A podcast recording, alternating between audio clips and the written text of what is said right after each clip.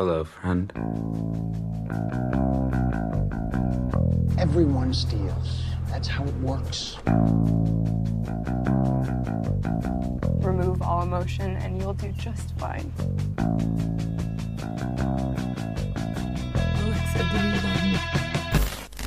Bienvenidos a Omitir Resumen, el podcast que ya hiciste pero nunca grabaste. Rocco, ¿cómo estás, amigo? Espectacular, vos. Acá estamos, en la cueva del dragón. ¿Qué te pareció la serie? Nunca fui muy fan, viste, así de los, de los thrillers tecnológicos, pero, pero la verdad, me, me encantó. Ya de arranque con un puntaje, ¿lo pensaste? El dragón ya había dicho que era un 10. ¿Es un 10? Eh, yo creo que, que sí, que es un 10. Lo que pasa es que es complicado, viste, comparar una serie con otra. Hoy hablábamos de ponerle que estaba al nivel de Breaking Bad. Comparemos dentro de sus eh, Exacto, géneros. Exacto. ¿no? Juegan en canchas distintas. No no es comparable Breaking Bad con Doctor Who, de lo que hablaba el dragón. Decir que una serie es un 10, o sea, no quiere decir que otra serie sea mejor o peor que otra serie. Es dentro de la serie misma. O sea, si no tenés nada que decir que estuvo mal, ¿no? O sea, sin rebuscarse mucho, siempre puedes encontrar alguna Exacto, cosita. exacto. Entonces, Pero- en ese caso lo- es un 10. O cuando lo que encontrás que es malo no es tan relevante. O sea, una de las pocas cosas que hablábamos, o por lo menos a nivel personal que le encontraba que no me había gustado, ni siquiera es algo malo, es una percepción personal que es que el personaje de Tyrell Wellick, que es un personaje que me encantó, no fue del todo bien aprovechado. Y aún así es un gran personaje. Es decir, la serie es un Exacto. 10. Así que Dragón, gracias. Presentaste tremenda serie. Casi que te diría que se ganó el derecho a elegir la serie que viene, pero no va a ser así porque si no se agranda y después es imposible. Pero bueno, voy a introducir un concepto y abro la mesa. Para mí, eh, esta serie tiene dos grandes géneros, como hablaba Rocco. Uno de ellos es el thriller tecnológico y otro de ellos es el drama. Y son dos grandes megatemas que tiene la serie, que es una es el control de, el control de las cosas, tanto de la eh, eh, personalidad que tiene Elliot como de la revolución. Y por otro lado, otro megatema que son las conspiranoias, que es que las elites nos dominan y que están siempre por encima nuestro y que hay un sistema al cual es corrupto y se lo, y se lo puede corromper. Es es una serie anarca. Con cualquiera de los dos que les guste, arrancamos. O sea, an- antisistema, ¿no? Sí, del capitalismo. O sea, los sistemas en sí. No solo el capitalismo, sino todos los sistem- sistemas, creo. Sí. O sea, en primer plano es un, sí, es una eh, serie contra el sistema. El sistema es el- el- la corporación, todo. entonces están tipo. Claro. Pero también eh, rompe, creo que otros sistemas también, mentales, como personalidades. Después supongo vas a hablar más a fondo, pero el mismo en cómo se filma el- en la serie en sí. Como que siempre está rompiendo esquemas. O sea, Exacto. es anti-sistema en sí, todo lo que está diciendo. Pero no tanto anarquista tampoco. O sea, descontrol, sino romper con el sistema. Sí, una serie que, que hace una lectura de, del si- sí hace una lectura del, del sistema capitalista en el que vivimos, ¿no? Claro. Lo que está bueno también es como, bueno, este, en la primera temporada, ¿no? Cuando el objetivo es, es encriptar los, los datos de las, de las deudas de las personas. Sí. El, el director te hace una. El director, no, que, que es el mismo que la, que la escribió, ¿no? Que es Sam Smile, hace una lectura de qué sucedería si eso pasara, ¿no? Esto es una serie que él la- tenía todo escrito hasta el final antes de empezar, antes de hacer la serie. No está basado en un, nada- un libro, nada, es un guion, pero que por eso creo que también son series que tienen buenos finales y que ter- siempre terminan bien, pues ya es algo que está visto, no es algo que estaban alargando. Hay un productor diciendo seguí la trama porque queremos hacer guita. Y Porque viene siendo un éxito. Y estiran, estiran y después terminan unos, unos ¿Estás finales hablando de horribles. Game of Thrones, por ejemplo? Sí. y él se inspiró en, en- en dos hechos reales. Eh, hay muchos hechos reales en la serie, ¿no? Que vemos cuando en las cosas que explican, como tener una explicación eh, de las protestas de la primavera árabe, que fueron en el 2002 2010-2012, eh, que ta, fueron unas manifestaciones, se puede fijar ahí, que estaban eh, pidiendo la democracia, eso los árabes. Y después otro fue el colapso financiero, que fue en Estados Unidos en 2008. Y él vio en, en- en ambas cómo la tecnología ayudó en, en esas cosas. Y de ahí vino la idea de. O sea, de dónde salió lo de Mr. Robot. Él también aparentemente. eh, también eh, era un poco basado en su vida. Dice que en la- como en la universidad era medio tipo, retraído y estaba siempre en la computadora. Y que no era un hacker como, como Elliot, pero que entró tipo en el Facebook de gente y eso, como conectándose de esa forma un poco. No, auge de cuando empezaron todas las redes y eso, ¿no? El Facebook y toda esa cosa, que todo el mundo necesitaba una forma de comunicarse y por eso que nació todas las redes sociales. Al principio lo, había concebido como una película y por eso está inspirada en muchas películas, pero después se, dio cuenta que, lo que la historia que tenía que contar era mucho más larga que... Son como que 60 y algo de episodios, 64 si no me equivoco. 60. Vamos a repasar algunas de las películas, algunas de las referencias, ya que, ya que tocas ese tema, ¿querés, Rocco? Sí, sí, bueno, la del Club de la Pelea, ¿no? A mí lo, a mí lo que me pasó ahí un poco fue que una vez que ves el, el Club de la Pelea ya como que no comes más con, con la cuestión de, la, de, la de, de- de las personalidades, ¿viste? Entonces, claro, en la primera temporada acá en Mr. Robot, ta, más o menos vos ya venís viendo de que es este... Que Mr. Robot es que Ahí va, es Helio, exactamente. Desde que vi el Club de la Pelea la vi 50 veces. Leí el libro también. Muy buen libro si lo quieren leer. Autor Chuck Palahniuk, que tiene muy buenos libros, medios oscuros. No lo lean muy seguido muchos, pues después te viaja la mente. Pero ta, desde que vi esa película,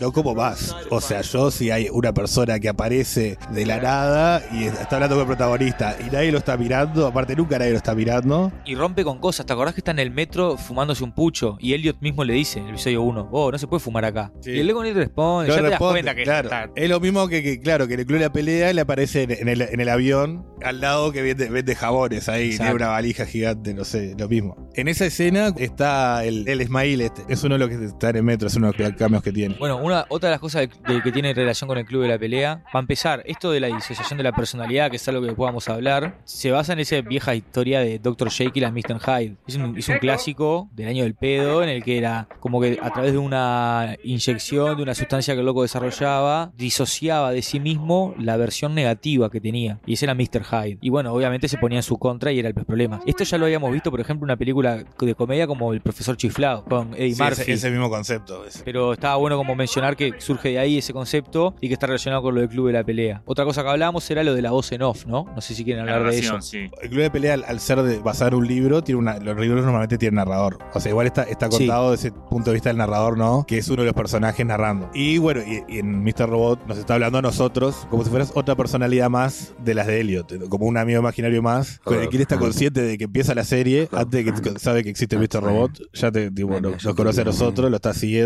Establece hasta un vínculo a través de eso directo con el espectador, ¿no? Que incluso vos hay cosas que no las ves, Elliot no te dice que no te las contó y Elliot no las recuerda y como Elliot no las recuerda, vos no las viste. No, está salado eso también. Por eso digo que da un paso más, profundiza en el concepto de la voz en off de lo que era el club de la pelea, ¿no? Sí, Y en este caso tiene la, la particularidad que en la, en la cuarta temporada el que te habla es desde Mr. Robot. Sí, hay, hay como un giro ahí, porque, Hay un giro, sí. porque como, bueno, los que, spoiler, lo que ya sabemos la parte del final, Sí, sí. todos son personalidades, o sea, de- todos son Elliot. Entonces, Pasa que en el momento no lo sabés tampoco. En el que- momento no sabes. Exacto. Lo que sabes es que, tipo, Mr. Robot pasó de ser el, el que estaba haciendo el malvado, que hacía las cosas que quería destruir todo en contra de Elliot, a ser una persona más precavido, y Elliot está requemado, y quiere, o como que es como un balance, ¿no? Y ahí, como Elliot está, está quemado, está oscuro, el que te habla es Mr. Robot, porque va a ser el que va a hacer ese mismo tipo de narrativa que estaba haciendo Elliot antes. En una parte, en el club de la pelea, eh, pelean el, el protagonista, que no sabemos el nombre, Bueno. que en determinado momento pelean, uno por llevar a cabo un plan y el otro por sabotearlo, que pasa lo mi- exactamente lo mismo en Mr. Robot. El autosabotaje, Eh, ¿no? El auto sabotaje,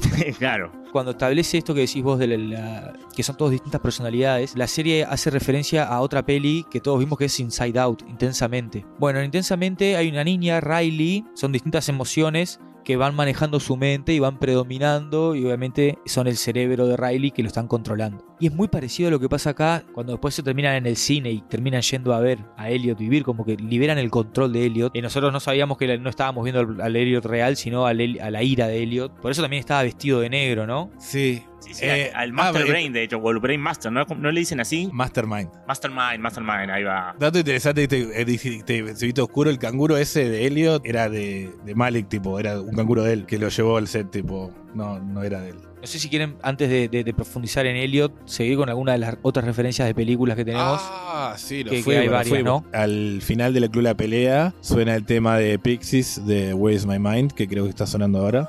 Sí, señor, está sonando ahora. Y Mensaje para mi yo del futuro. en el- la escena cuando Elliot entran ahí a donde es Society y él le está mostrando todo y le muestra tipo la computadora, todo el, el tema que suena es un tipo solo un piano, pero es la, la canción esa misma que suena al final del Club de la Pelea. Zarpada referencia. Aparte que lo escribió dijo que tipo se inspiró en, en Taxi Driver también, que Taxi Driver es un... Dicen que cómo ambientó la, la ciudad era como se ambientaba más o menos en esa película, como muy ruidosa. Pará, y no nos vayamos del club de la pelea. El objetivo de la temporada 1 es el mismo Es que el la mismo. película, ¿está? Estamos de acuerdo, ¿no? Sí, resetear el costo económico. Eliminar las deudas de los ciudadanos. La, la única diferencia es que en, este- en el mundo de Mr. Robot Ya era digital todo. En el caso de que el Fight Club era contra las tarjetas de crédito, que Sí. las mencionaba aparte. Sí, y de hecho vuelan los edificios.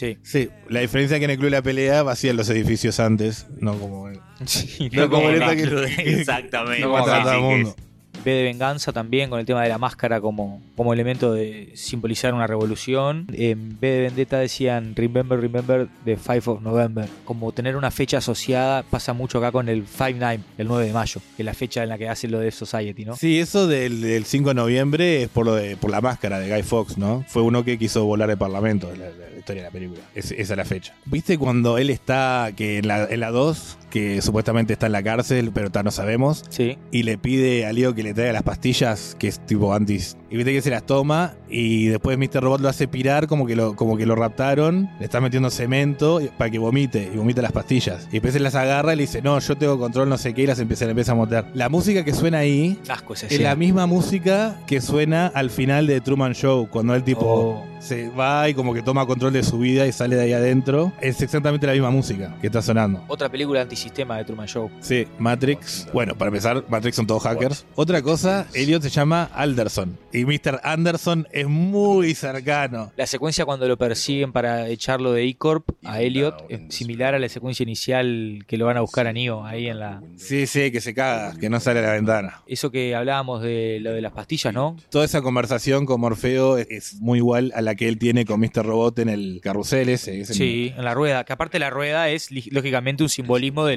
la rueda del sistema que gira, que sigue girando. Ahí tienen charlas de lo que es la revolución en sí en la temporada 1. Claro, esa charla que tienen, si vos la mirás, es tipo.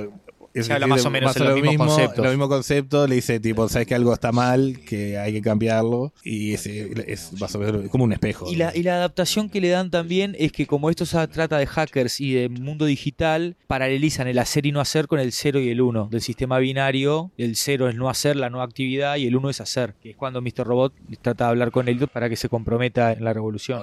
Hacer o no hacer, digitalización, dragón, eh, más referencias que tenemos otras. American Psycho eh, es Tyrell, o sea, son el, el mismo personaje. Ese tipo que se visten de traje, haciendo ejercicios. de- las escenas son iguales, son re parecidas. Y también lo de que es un psicópata. Quiero hablar de una generalidad que está bueno como para seguir presentando la serie desde sus puntos más altos o representativos más que altos en esto de romper sistemas, el lenguaje audiovisual que utilizan, ¿no? El encuadre y todo eso que utilizan para filmar la serie. Dragón, ¿te animás a introducir eso que estabas hablando? Normalmente, en- cuando hay un plano, no, está como centrado la persona o está, el mayor espacio está adelante de, de los ojos de la persona. Acá se usa mucho ponerlo como en la esquina y con todo eso atrás y como que él hablando hacia afuera de la pantalla. Yo lo que vi es que cuando el personaje está sintiéndose más seguro de sí mismo y más apoderado, los pone más en la esquina y como más así, más al frente. Y cuando el personaje se siente más inseguro, está como más al, al centro de la, o sea, más como un- un plano normal. Eh,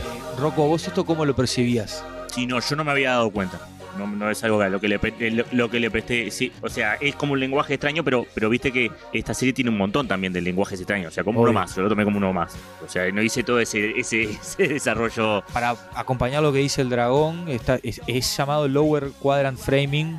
En lenguaje normal, el los ojos del personaje delimitan la altura de la cámara. Acá no, acá siempre hay algo que los rodea. También hay un aire hacia arriba y todo un gran espacio. Y yo lo asociaba a algo que habla mucho, habla mucho de lo que es la serie en sí, que se lo dice Elliot a Tyrell, que es lo que está por encima de todo. Esto es a nivel personal una interpretación, no estoy diciendo que sea así. Pero me parece muy relacionado también con eso que acompaña esta decisión de lenguaje, que es establecer que siempre hay algo en esto de, los, de las conspiranoias a nivel de sistema por encima de todos. Sea el Deus Group o algo mayor incluso, ¿no? Y algo de tipo de que dijo el, el que era el, el encargado de fotografía, ¿viste? Sí, el director de foto. Que Ismail ya lo había usado en otra serie, el mismo tipo de planos, pero este lo, lo- lo quiso usar. Y como que a veces él lo quería centrar, lo quería centrar, pero tipo, decían que no porque querían que como que se naturalizara. Porque lo que querían transmitir era como la soledad del personaje, como el, como una claustrofobia, como una sensación de eso, y era lo que estaba tratando de transmitir a través de, ese, ese tipo de cuadro o esa forma de hacerlo. Lenguaje. Eh, y si hablamos de otras generalidades, podemos hablar también de los símbolos que hay atrás de este universo, ¿no? Como por ejemplo la letra de Icor. Viene de, de la compañía, es la misma que una referencia a la compañía de Enron, que fue una compañía que vendía en- energía y, y se fundó y tipo y arruinó un montón de gente. Acá es como más o menos lo mismo, o sea, en realidad ellos están fundiendo la empresa, pero está, viene, se tocó como un símbolo de una empresa que está cagando gente. Básicamente. Bueno, otras cosas de así, el, el título es la letra de como la de Sega, ¿no? Es como la de IBM, pero Sí, es, es más re parecida a la, de, a la de Sega para mí que la de IBM. O sea, es IBM porque es de, obviamente, Pero la de eso de Sega con- parecía la IBM también. claro, pero, pero esta es redondeada como la de Sega, eso Sí, es, es computadora ochentoso, Claro. tecnología. La época. Y esto nos, nos deriva en algo, lo que hablábamos de la comparación que hay entre la computadora y el ser humano en esta serie, que es algo también que la identifica. Que de hecho está hasta el nombre Mr. Mr. Robot es el nombre de, de Elliot, del tipo de personaje que se comporta muchas veces como un robot. Hablando de lo del nombre, Mr. Robot. Mr. es un prefijo para una persona, no para un objeto. Y robot es un robot del objeto, o sea, es como señor, eh, persona, robot. Ah, mira qué bueno. Sí, no, está bien ahí. Mismo en el título ya te está diciendo. Como el título, yo en realidad cuando la, la vi, el título me lo imaginaba al principio más como hasta medio infantil. Claro. Pero no, en realidad tiene todo, porque hasta de hecho, hasta la cuestión de cómo las personalidades se hackean entre sí. Claro, en la temporada 2 cuando se va lo de la madre que dice que se pasa a lo analógico y deja lo digital, ¿se acuerdan? Que en realidad están en cana y no, y no nos enteramos hasta la mitad de la temporada. Y él empieza a escribir en un cuaderno y en lugar de escribir código, escribe lo que va sintiendo, lo que se va recordando. Y eso es que en realidad porque está todo preso y, y te hacen esa comparación de separarnos de las pantallas. No programo en- a través de, una, un teclado y una computadora, sino a través de un cuaderno y lo que está en el cuaderno no es el código, sino lo que voy sintiendo, lo que me va pasando por la cabeza. Las computadoras, al ser creadas por los seres humanos, se crean paralelismos porque no es una herramienta que la creamos para hacer algo físico, sino es algo tipo una extender nuestra capacidad mental misma. Entonces, para que nuestra mente pueda comprender la información que la que la computadora nos da, tiene que ser creada de de forma. Aparte, al ser creado por seres humanos y al ser una copia de lo que es nuestra mente, nuestra mente no puede conseguir otra forma de que un sistema funcione que no sea como funciona la mente que tenemos nosotros, porque no conocemos otra forma. Entonces, obviamente que va a haber comparaciones en el cerebro con un ordenador con que tiene puede tener virus, errores, son los problemas que tenemos emocionales o que tenemos mentales, que son comparables obviamente a lo que pasa en la computadora, pues es de tipo electricidad. O sea, nuestros pensamientos son ceros y unos, son impulsos eléctricos, es lo mismo. Bueno, hay, hay muchos ejemplos, los nombres de los episodios, que representan errores informáticos y están relacionados con lo que le pasa a Elliot. Exacto. Obviamente, si lo pasan después los nombres, en todos los van a ver. Más adelante vamos a hablar capaz del episodio 5 de la 3, que tiene un fuerte ejemplo de esto. Pero como para dejar uno, eh, gracioso el que hablamos de la temporada 4, ¿no? El 4 de la 4, que es el error 404, not found, ¿ah? que habla de un momento en el cual Elliot no está, literalmente.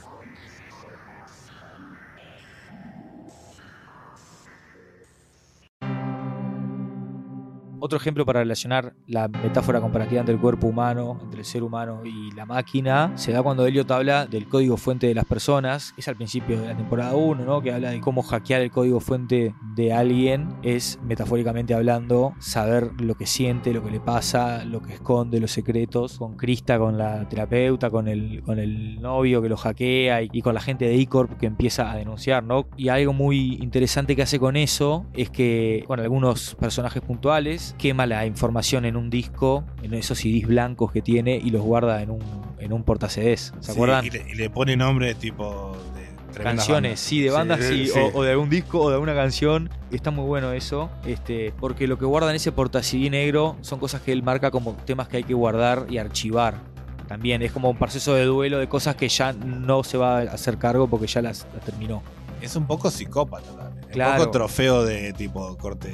Sí, tipo Dexter. No sé si alivio Dexter, claro, iba a decir. Es un poco tres, por ¿no? ahí, ¿no? ¿Te vio Dexter? Eh, pero no toda.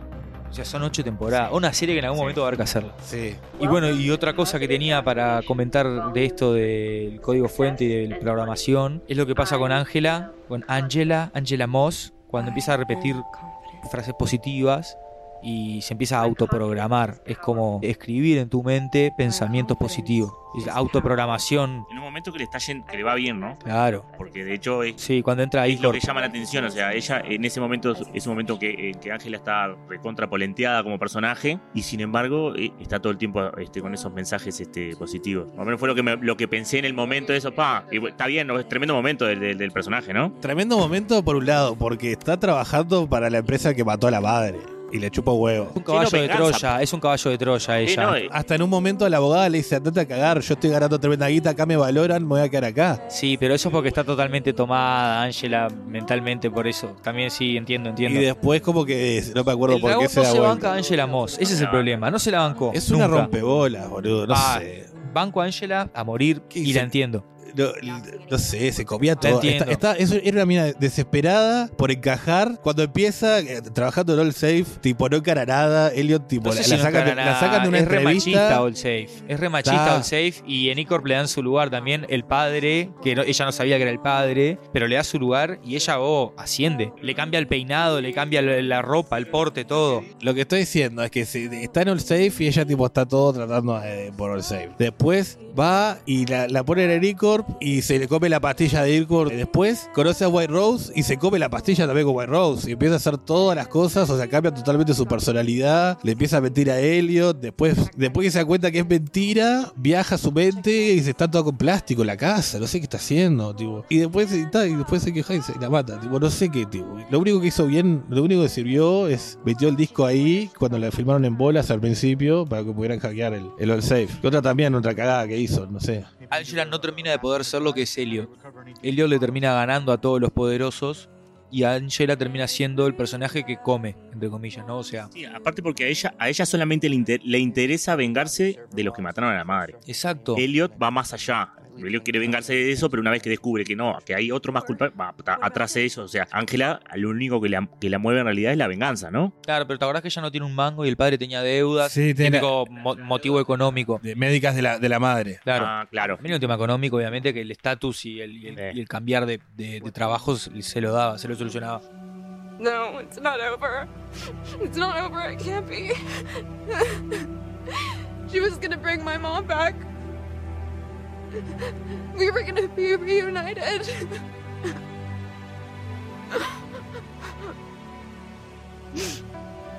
Lo único, lo mejor que hizo Ángela fue morir, porque fue lo No, que llevó pará, a no. Price que, que, que terminara de querer tipo cagar a, a White Rose y lo ayudara a Elliot, y también lo llevó a Elliot también a querer tratar de. O sea, lo mejor que fue para la trama fue que la limpiaran ahí. Tenía que morir para, para hacer que Price. Terminara de ayudar para que la caída de White Rose. Y la tenía que matar el, el ejército Dark Army, ¿no? Como para mostrar también el, el poder de, de este nuevo enemigo y hasta dónde, hasta dónde iba. Le matan a la hija eh, y él caminando y él yéndose. De la, la escena esa de cuando matan a Ángela. En el primer capítulo de la 4, ¿no? Sí, está de más, tiene un, pa- un par de cosas que están de más. Es uno de los únicos capítulos que empieza, te está haciendo tipo el, el re- el resumen y vos estás mirando el resumen y continúa la escena, sin tipo que empiece la serie, o sea, tipo continúa. Está de más eso. Me hizo acordar a cuando matan a Hank en Breaking Bad. Siempre está Breaking Bad, ¿viste? En la vuelta. Qué, qué serie. En la muerte de Hank, viste que cuando le disparan se pone silencio. Sí. Y acá hace más, algo lo mismo porque él se arranca el, el micrófono y todo se pone en silencio. Pues es como que vos lo estás escuchando por el micrófono. Y cuando la matan, los balazos vos no los escuchás. escuchás, Está claro. todo en silencio. Y él se, se va caminando. plano y fuera de foco. Ah, qué dolorosa esa escena. oh.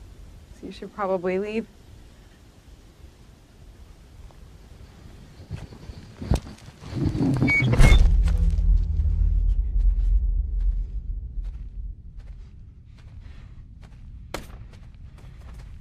Vamos a hablar de algunos episodios de la serie, el episodio 6 de la temporada 2. Que como tiene una nomenclatura del orto, parece el 5 porque es 2.4, pero el nombre real es 2.4 guion bajo más 3 AES. La extensión es a AES, eh, identifica eh, archivos encriptados. De forma avanzada, sí. Todo lo que es entrar en la personalidad de Elliot también, ¿no? Va un poco por ahí. La primera temporada, todas la- las extensiones son de archivos de, de video. Tipo MP4, Punto .mov, MPG, AVI. Sí, vos eh, desde la generación que, que bajaba películas. De Ares, ¿no? Napster antes. Napster no le llegué, pero. Napster, ¿no? No, no, no. Qué viejo que somos, ¿no?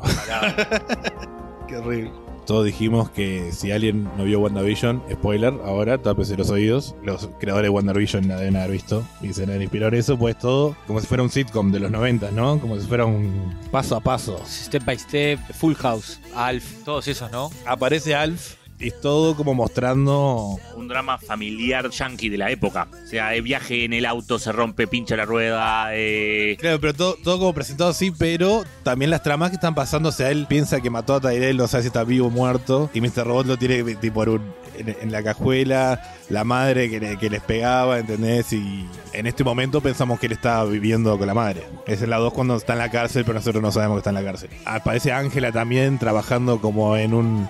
En un estacionamiento, pero es como que está trabajando para Icor también, porque es cuando está ahí. ahí. Y aparece Alf también, un par de veces. El señor. ¡No hay problema!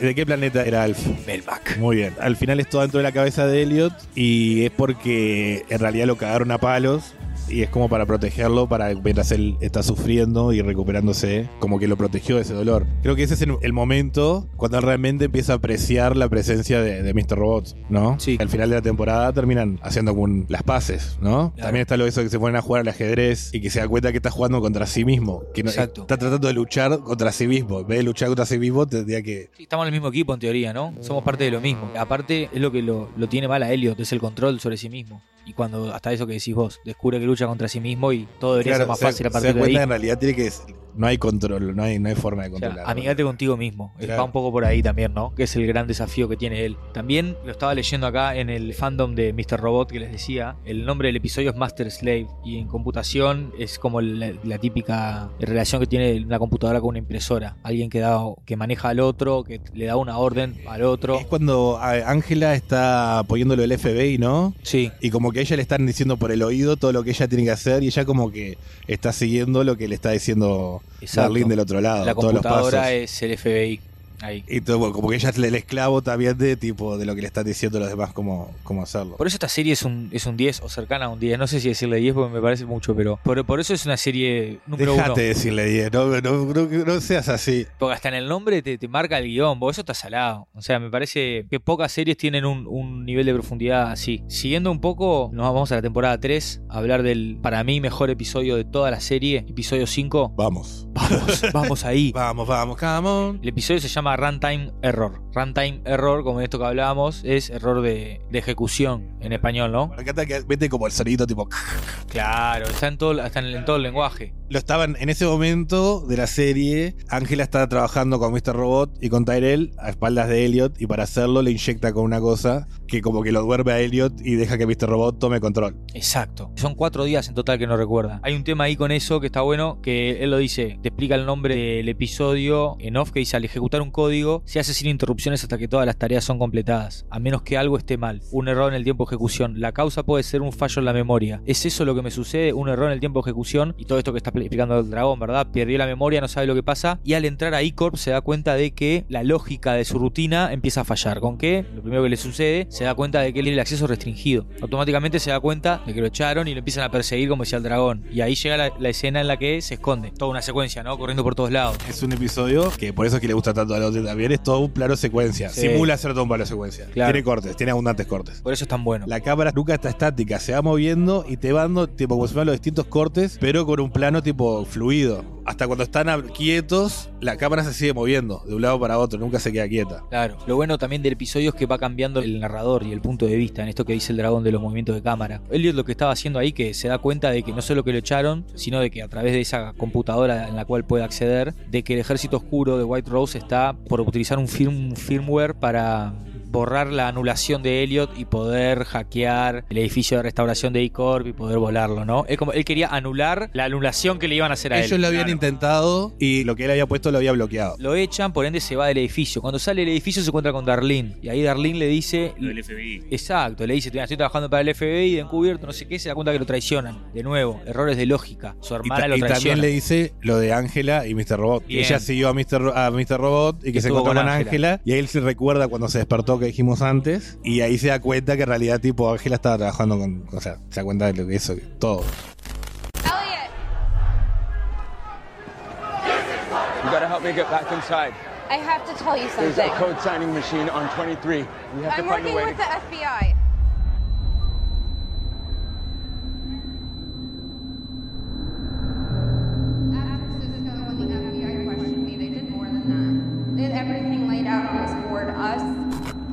Out on this board. Us, Angela, Trenton, Mobley, everyone. They had been following our every move for months. They knew everything. And she knew it was him. I think the two of them had been working with. Terrell. That's it. My runtime error. I saw her. And him. I was standing in a room. And they were together. Angela's the one behind this. I gotta stop her. Angela's been betraying you. So have you. You kept this from me. You've been trying to play me this whole fucking time.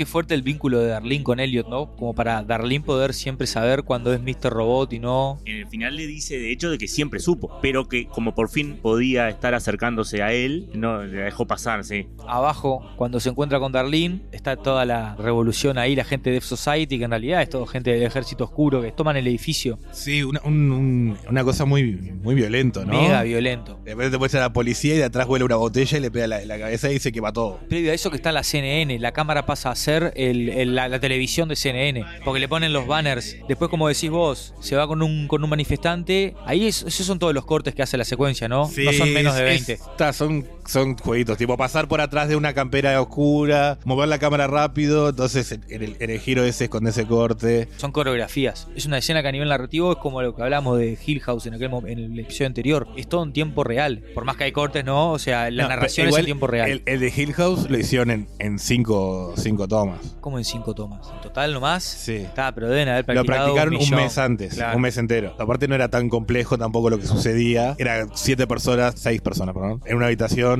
caminando y entrando de un lugar a otro. Previo al plano ese que vos decías de que, de que la cámara se vuelve una, una grúa en estudio y, y se usa en croma y, y ves como la, la parte de la calle, ¿no? Sí, como que pasa por Sale entre la... Sí, sí. Muy buen efecto, muy bien logrado. Sí, sí. También. Y eso es lo que te digo, en la cámara no, no, no sigue específicamente al personaje que está siguiendo, tipo, se mueve también, se- siempre se está moviendo, hasta el punto que se va para afuera y vuelve. Que no sirve para nada narrativamente solo porque está de más.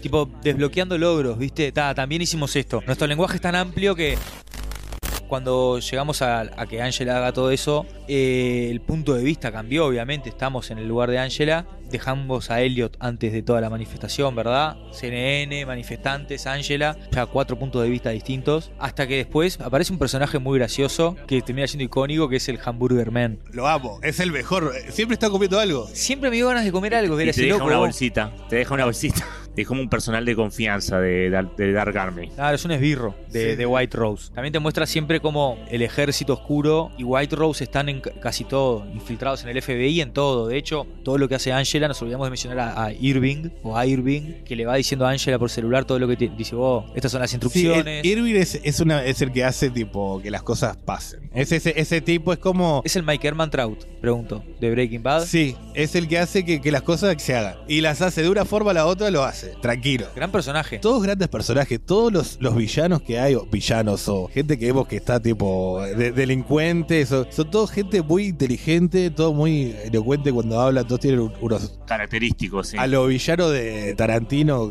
tipo con... Totalmente. Este es muy particular y manejan el recurso de la comida también. No nos olvidemos que Irving siempre está comiendo ahí en, la- en la- las costillas, ¿no? En el local del ejército oscuro que después tienen guardado a Tyrell. Está pidiendo el, de- el descuento de él. El descuento de le dar tipo un- una bebida, un milkshake o algo así. Pero ahí, ahí es que lo conoces, te presentan al personaje así. ¿Y cómo te lo presentan? Con una queja al sistema porque le dice, con esta compra él tiene su décimo sello. Entonces dile, bueno, si tengo 10 sellos, dame la malteada gratis. Dice, no, no, es para la próxima. Bueno, ¿qué hago? Salgo y vuelvo a entrar, le dice. Es espectacular. Quería cerrar la idea de que al presentarnos personajes que comen, relacionados con el ejército oscuro, como el Hamburger Man e Irving, comer, el masticar, es algo que se veía mucho, por ejemplo, en una película como El viaje de Chihiro, que habla en contra del capitalismo. Comer es consumir, Pac-Man que come. Y tener personajes que están en esa en eso siempre es como mostrar la rueda, es un simbolismo. De nuevo, es una interpretación subjetiva de por qué en una escena pasa lo que pasa, por qué se desarrollan las escenas en determinados lugares y no en otros, por qué esos lugares se ven de determinada manera y no de otra, por qué se hacen determinadas cosas y no otras.